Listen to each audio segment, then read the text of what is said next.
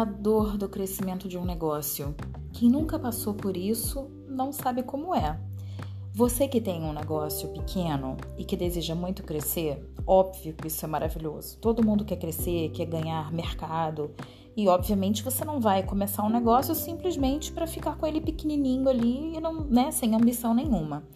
Mas você precisa estar preparado para esse crescimento. Por quê? Você provavelmente começa o seu negócio como uma equipe você produzindo o seu produto ou trabalhando na sua entrega do serviço.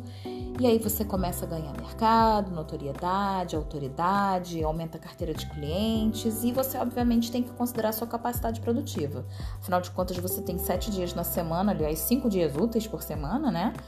E 24 horas por dia, das quais eu espero que pelo menos você trabalhe 8 a 10, às vezes até 12 no início, é bastante puxado. Aliás, às vezes não só no início, né? Mas você tem uma limitação e você precisa entender qual é a sua limitação para não deixar cair a qualidade do que você entrega. Em algum momento você vai entender que a sua demanda cresce e que você precisa se clonar. Mas como isso não é possível, você precisa se duplicar no sentido de ter outras pessoas ou uma outra pessoa trabalhando com você, e aí começa a dor do crescimento. Sabe o que é a dor do crescimento? Começa assim.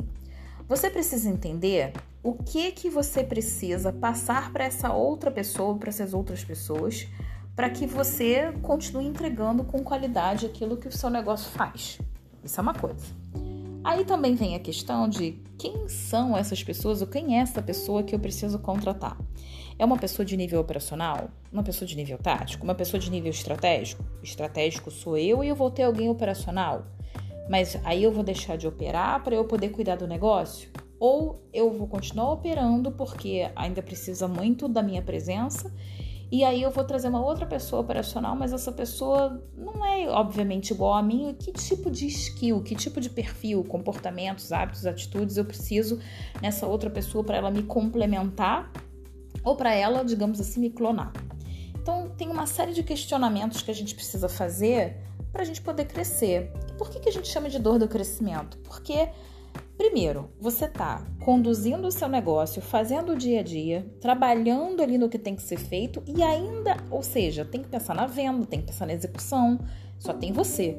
E ainda tem que ter tempo de ir atrás dessa pessoa, desse profissional, que você, antes de mais nada, não pode sair simplesmente aleatoriamente buscando por aí, que você tem que pensar o que, que essa pessoa vai fazer, Quais são, como eu falei, os skills que ela precisa, os soft e os hard skills, ou seja, os skills comportamentais e os skills técnicos que essa pessoa precisa ter para que ela realmente possa ser um complemento seu, para que não vire uma dor de cabeça e sim realmente um braço.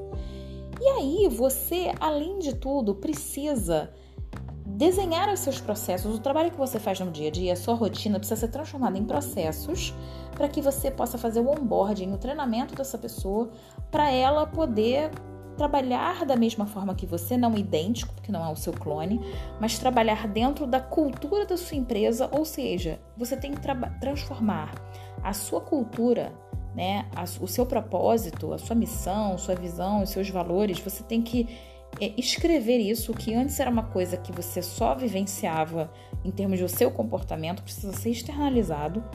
E aí você precisa passar isso para essa pessoa, porque aí começa a cultura da sua empresa. A partir do momento que tem alguém além de você, essa, esse negócio passa a ter uma cultura. Então, crescer é maravilhoso, mas você precisa estar preparado para isso.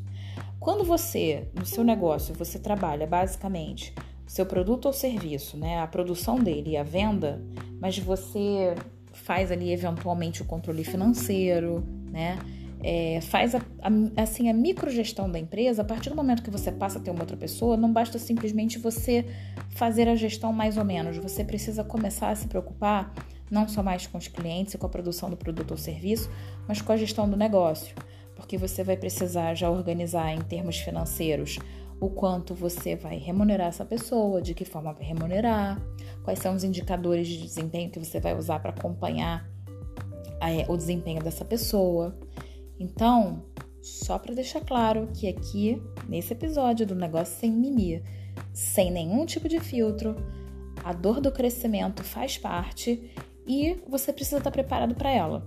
através de todas essas questões que a gente discutiu aqui hoje.